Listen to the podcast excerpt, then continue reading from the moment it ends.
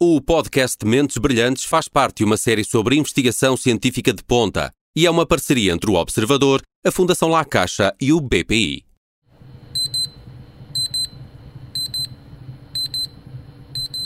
Um cronómetro pode ter muitas utilizações. Medir o tempo de sprints rápidos ou corridas mais longas. Este, em particular, é usado para uma maratona que já não está na linha de partida, mas ainda está muito longe da meta serve para cronometrar o tempo de contacto de células saudáveis e células tumorais com as moléculas que estão em desenvolvimento. E este som, irritante e perturbador, que pode provocar lesões ao ouvido humano se estivermos expostos a ele durante muito tempo, no mesmo espaço, é um banho de ultrassons. Serve para ajudar a dissolver as moléculas, a solubilizá-las, para usar linguagem de cientista. São dois ruídos muito comuns por aqui, é nesta sala, no segundo piso do Instituto de Medicina Molecular, em Lisboa, que a equipa de Miguel Castanho está a trabalhar num novo medicamento. Objetivo: travar as metástases do cancro da mama no cérebro. A molécula já existe. O problema é justamente fazê-la chegar lá, ao cérebro. Encontrar um transporte que a faça ultrapassar a poderosa barreira hematoencefálica. Apenas 2% dos medicamentos que existem no mundo conseguem penetrar nessa compacta parede de artérias que protegem o cérebro.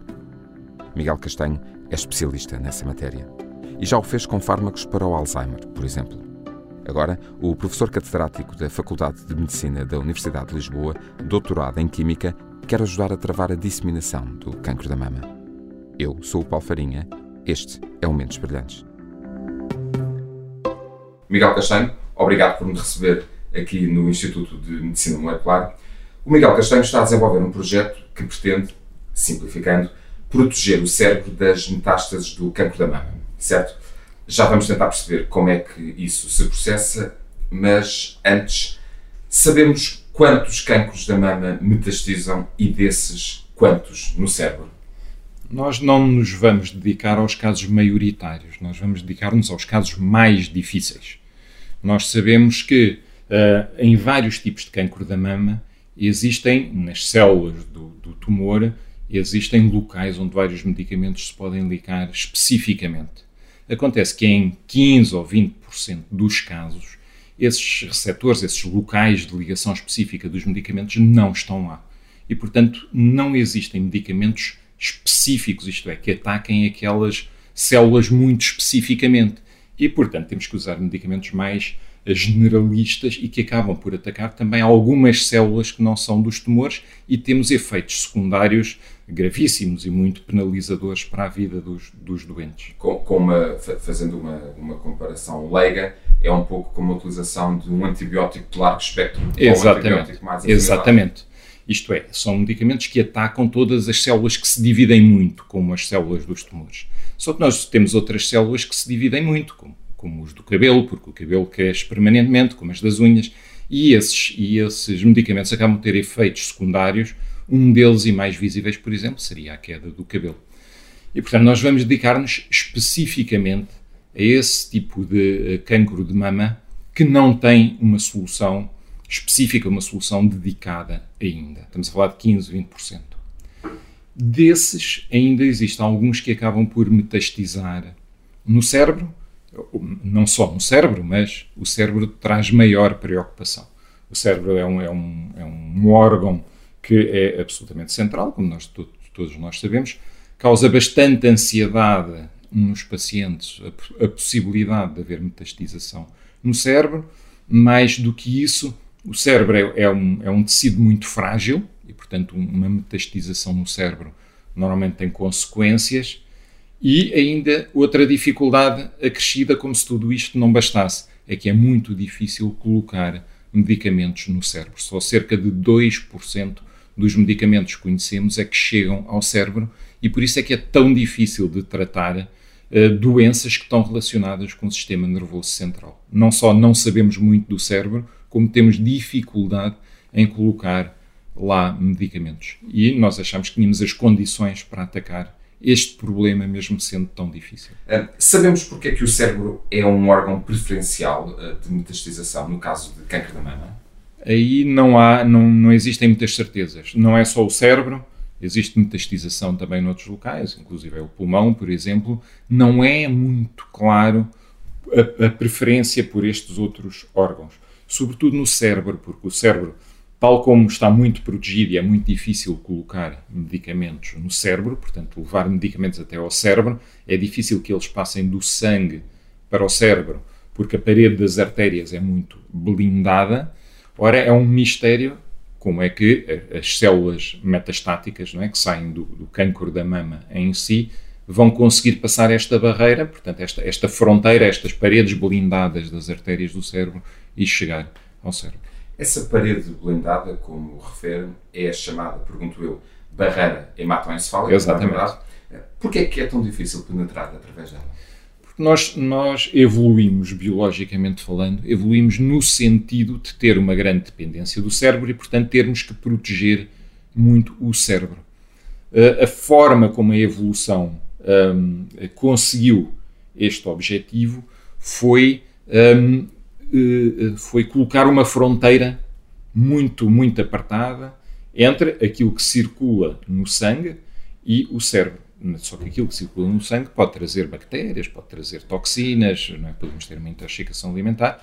E, portanto, do sangue para o cérebro só passam moléculas que são fisiologicamente reconhecíveis e que, portanto, têm transportadores, têm, têm sistemas específicos de as transportar do sangue para o cérebro. Isto é, não é por simples difusão. Só que só fazem isto para moléculas uh, fisiologicamente reconhecíveis e que são muito importantes para o cérebro, como a glucose, por exemplo, como uh, algumas hormonas, portanto, moléculas que são úteis ao cérebro. Quando estamos num, num quadro de doença, e sabemos também seria útil transportar medicamentos do, do, do sangue para o cérebro, esta seletividade torna-se um problema. Isto é, aquilo que é, um, que é uma garantia de proteção do cérebro, nestes casos, acaba por ser um, um problema e é com este problema que temos que lidar. Qual é então a principal uh, dificuldade que o projeto que está a coordenar acarreta? É este encontro físico entre uma molécula nova que pretendem uh, desenvolver e as células tumorais?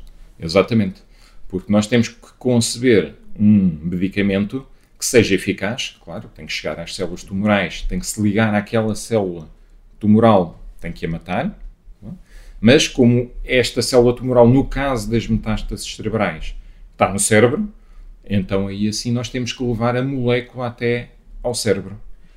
E é por essa razão que, e agora reporto-me a uma, a uma entrevista recente que deu, na qual me baseei eh, grandemente para preparar este, esta nossa conversa. É por essa razão que este projeto resulta de um consórcio que envolve também a Faculdade de, de Farmácia da Universidade de Lisboa. Não é? Exatamente.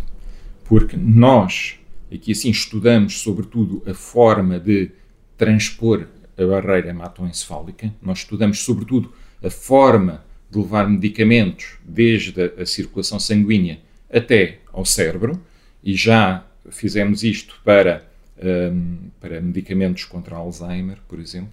Estamos a fazer isto para medicamentos contra alguns vírus, vírus que se alojam no sistema nervoso central. E o que é que acontece neste caso, neste projeto específico? Nós tínhamos moléculas capazes de, eh, de, de atravessar a parede das artérias do sangue para o cérebro e o grupo do professor João Gonçalves, na Faculdade de Farmácia, tinha, tem, uma molécula capaz de reconhecer as células tumorais, mesmo as células tumorais que não têm os receptores que são reconhecidos pelos outros medicamentos. O que é que surgiu primeiro? Foi o desenvolvimento deste meio de transporte para ultrapassar a barreira hematoencefálica ou uh, o desenvolvimento da molécula que permite matar as células tumorais? Eh, estavam, eram dois projetos em paralelo e separados. Nós trabalhávamos na, no ultrapassar da barreira uh, hematoencefálica, professor João Gonçalves, na Faculdade de Farmácia, trabalhava no desenvolvimento de uma molécula que reconhece especificamente estas células tumorais, ainda que não tenham os receptores tradicionais. E, portanto, vinhamos a trabalhar paralelamente. O que é que fizemos? Foi, eh, nós, nós temos interação científica, reconhecemos o trabalho um do outro, em determinada altura tivemos a, a, a ideia de juntar as duas linhas de trabalho, fundir as duas soluções numa só e, portanto, conseguir um medicamento que é uma conjunção de duas partes, hum, de modo a que a, a, nossa parte transportasse a parte que ele está a desenvolver até ao cérebro e se ligasse às células tumorais. Este consórcio envolve ainda duas instituições uh, espanholas, não é verdade? Exatamente.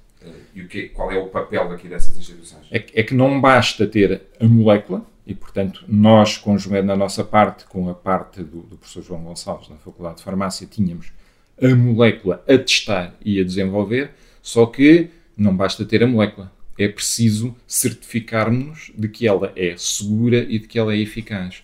Para fazer isso, nós não, uh, não testamos a molécula em, em pessoas, como é óbvio. É? Então, é preciso desenvolver um modelo animal é preciso usar um animal, mas tem que ser um animal que consiga reproduzir tão bem quanto possível a doença dos humanos. Portanto, é preciso um animal que uh, consiga reproduzir um tipo de cancro de mama metastático, de modo a que, uh, administrando este medicamento ao animal, nós conseguimos observar se há uma melhoria ou não há uma melhoria e, obviamente, se é seguro ou não estas capacidades estavam nestes grupos que se juntaram ao consórcio e que são do País Basco, em Espanha. O Biodonostia Health Research Institute, em San Sebastián, e eh, a Associação Centro de... E o, meu espanhol não é do melhor. Associação Centro de Investigação Cooperativa em Biomaterial, certo? Exatamente. Ambas no, ambas no, no um, País Basco. Um deles domina a capacidade de desenvolver os modelos animais, o outro uh, domina as técnicas de imagiologia, sobretudo, que nos vão dizer onde vai a molécula, se a molécula chega ao cérebro e se consegue, de facto, mitigar o, os tumores e as metástases.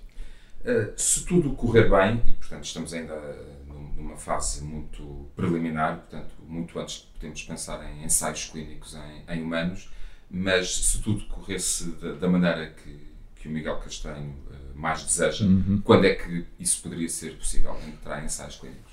O, o, estes projetos tipicamente têm, têm uma escala de tempo da ordem dos 3, 4 anos. Pronto, nós já vimos desenvolvendo as, as moléculas de trás, portanto, eu diria que se dentro de 3 anos conseguíssemos de facto completar esta parte pré-clínica e, um, e, e, e conseguir um acordo com uh, as empresas que já têm capacidade de fazer os testes clínicos, seria muito bom. Um, o, o, Miguel Castanho tem desenvolvido trabalho justamente na passagem da barreira uh, hematoencefálica e, e, já o tem feito para, para, outros, para outras doenças. Porquê este fascínio? De onde é que vem esta, este objeto de, de, de investigação?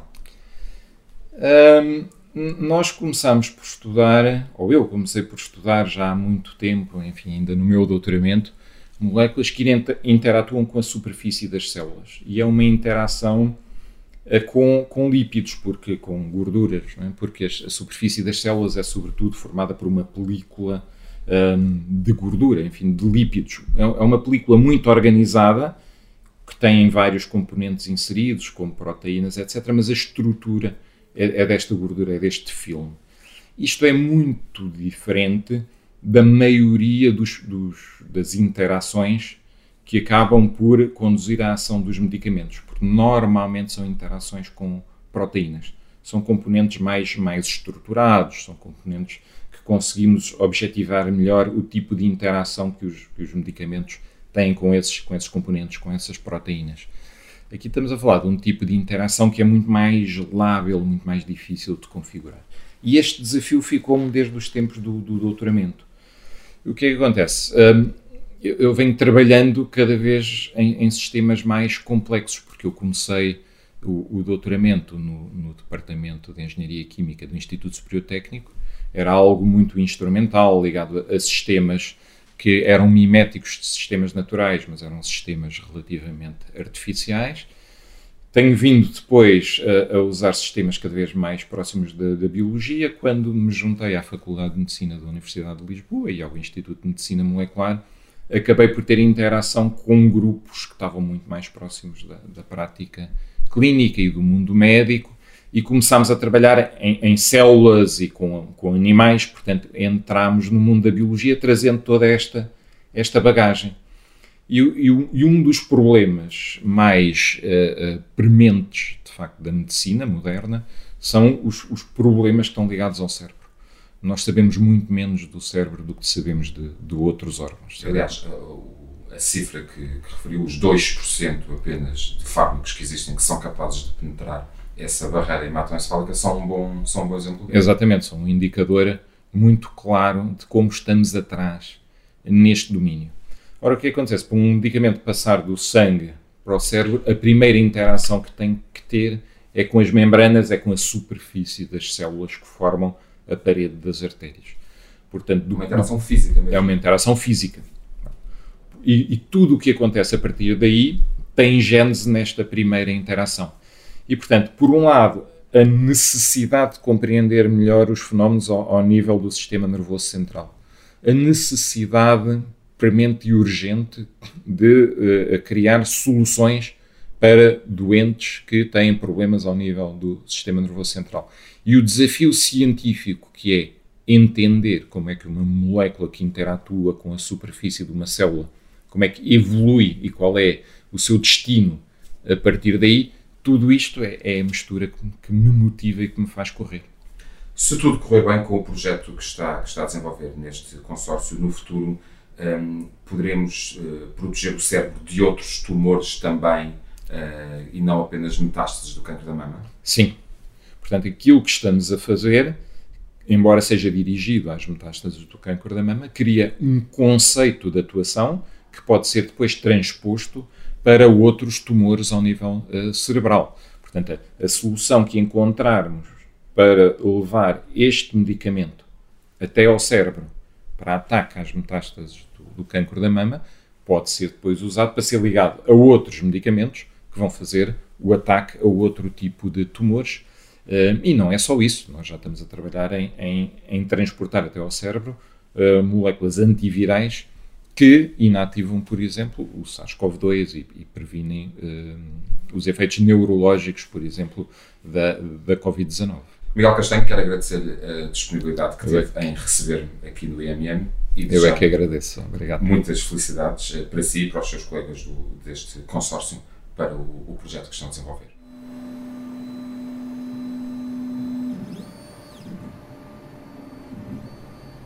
Este leitor de placas é utilizado em ensaios de translocação de moléculas pela barreira hematoencefálica e também em ensaios para avaliar a citotoxicidade de moléculas contra células tumorais ou saudáveis.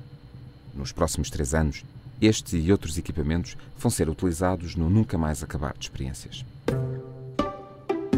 No final desta maratona, para a qual Miguel Castanho conseguiu um financiamento de 630 mil euros da Fundação La Caixa, o investigador poderá pensar em ensaios clínicos. Isto se tudo correr bem.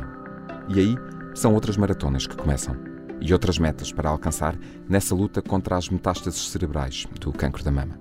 Eu sou o Paulo Farinha, este foi o Mentes Brilhantes. O podcast Mentes Brilhantes faz parte de uma série sobre investigação científica de ponta e é uma parceria entre o Observador, a Fundação La Caixa e o BPI.